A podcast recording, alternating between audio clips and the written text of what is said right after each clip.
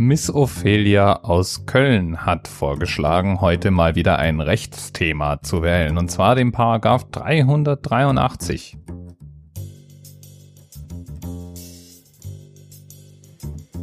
Du kaust dir jetzt wahrscheinlich vor Spannung schon die Fingernägel ab. Was wird das wohl für ein Paragraph sein? Außer du hast natürlich damit schon zu tun gehabt, dann weißt du es wahrscheinlich. Na schauen wir mal, ich habe einen Hinweis für dich, der eventuell etwas Auskunft gibt. Das Dezernat musste die Anschuldigungen fallen lassen, weil Sie vergessen haben, ihm seine Rechte vorzulesen. Ich habe ihm seine Rechte vorgelesen, also eine Version davon. Kennen Sie überhaupt den genauen Wortlaut der Rechte? Ja. Legen Sie los. Okay, äh, das ist. Also offensichtlich geht's los mit, Sie haben das Recht zu schweigen.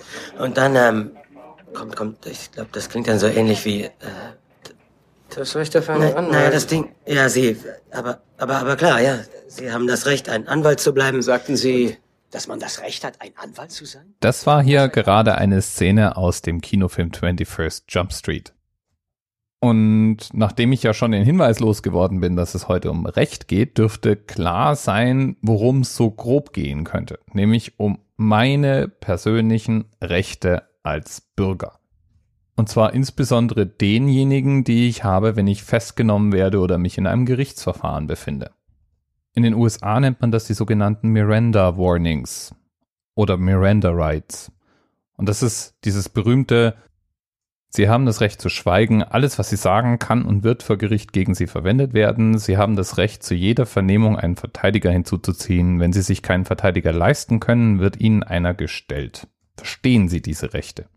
Und diese Warnings, die heißen Miranda Warnings, weil es in den USA eine berühmte höchstrichterliche Grundsatzentscheidung namens Miranda versus Arizona gab. Im Grunde ging es bei dieser Entscheidung darum, ob ein Geständnis verwertbar sein soll, wenn es ohne die Möglichkeit, einen Anwalt hinzuzuziehen, gemacht worden war. Miranda war damals eines Verbrechens schuldig befunden worden, aber er hatte sein Geständnis komplett ohne einen Anwalt abgelegt und er war nie dazu aufgefordert oder auch nur über seine Rechte informiert worden. Das heißt, er hätte eigentlich keine Aussage machen müssen, er hätte das Recht auf einen Anwalt gehabt. Und weil er davon keine Ahnung hat, so argumentierte sein Anwalt, war die Verurteilung hinterher nicht rechtskräftig.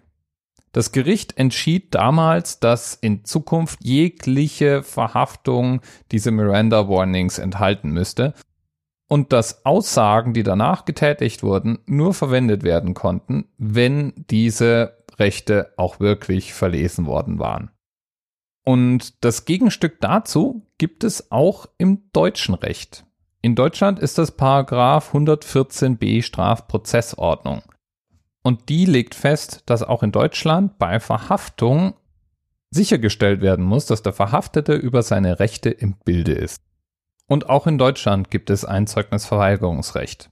Das wird überwiegend geregelt in der Strafprozessordnung nach 52 StPO und im deutschen Zivilprozess nach 383 ZPO Zivilprozessordnung.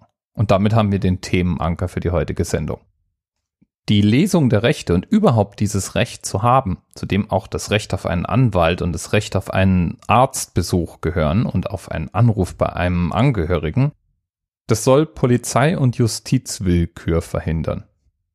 Als Bürger ist man eben nicht komplett rechtlos und hilflos ausgeliefert, sondern hat die Möglichkeit, bestimmte Rechte geltend zu machen.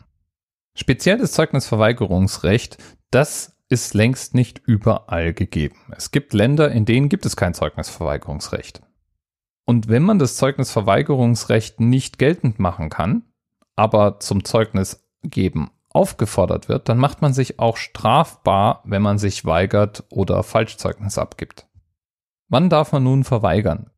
Ganz grob gibt es da verschiedene Kategorien. Das eine sind die Sonderregelungen. So gibt es Berufsgruppen, die über bestimmte Themen schweigen dürfen. Beispielsweise dürfen Geistliche über alles schweigen, was ihnen als Seelsorger anvertraut worden war. Journalisten dürfen sich weigern, über ihre Quellen zu sprechen. Anwälte und Ärzte haben ähnliche Rechte. Und dann ist es auch noch so, dass man durch das Zeugnisverweigerungsrecht vor einem Loyalitätskonflikt geschützt wird. Man muss sich also nicht selbst belasten. Und man muss auch Menschen, die einem nahestehen, nicht belasten. Also Ehepartner, Kinder, generell Verwandte bis zum dritten Grad und auch verschwägerte Familienangehörige sind da geschützt. Man muss sich also nicht selbst oder nahestehende Personen belasten. Und es gibt Berufsgruppen, die dürfen eben auch Aussagen verweigern.